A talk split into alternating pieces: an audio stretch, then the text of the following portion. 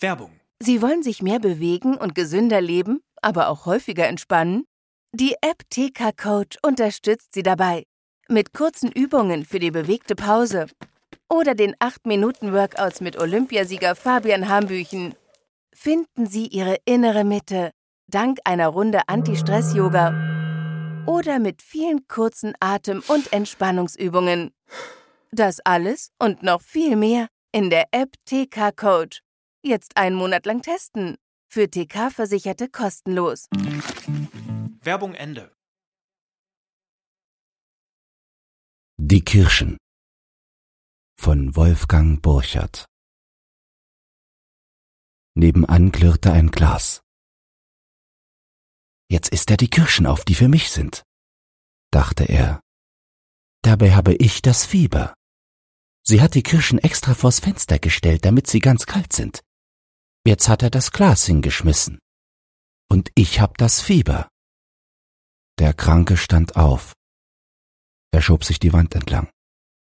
Dann sah er durch die Tür, dass sein Vater auf der Erde saß. Er hatte die ganze Hand voll Kirschsaft. Alles voll Kirschen, dachte der Kranke. Alles voll Kirschen. Dabei sollte ich sie essen. Ich hab doch das Fieber. Er hat die ganze Hand voll Kirschsaft. Die waren sicher schön kalt. Sie hat sie doch extra vors Fenster gestellt für das Fieber.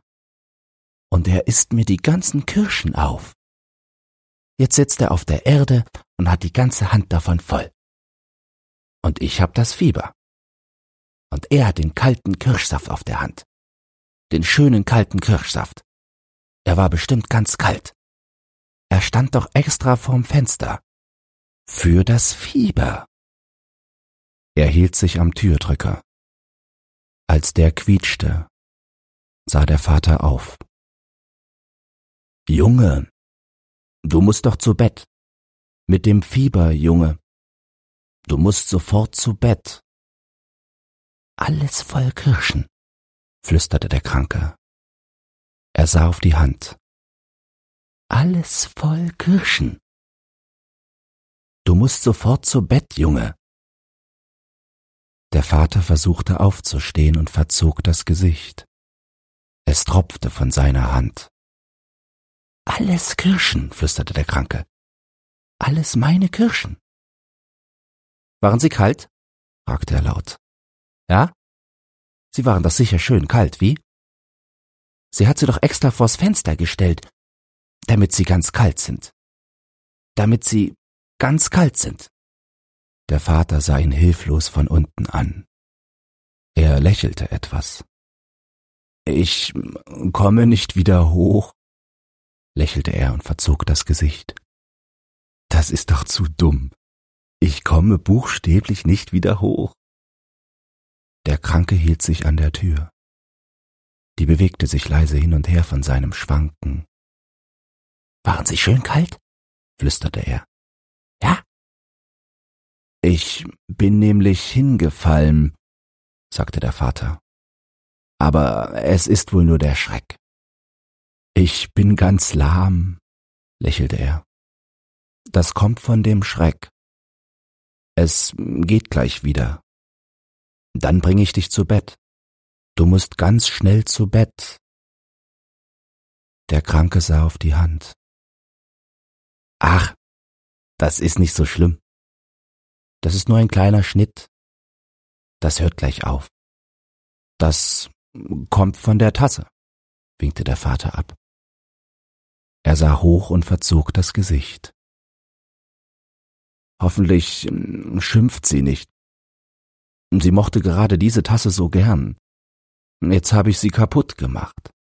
Ausgerechnet diese Tasse, die sie so gern mochte. Ich wollte sie ausspülen, da bin ich ausgerutscht.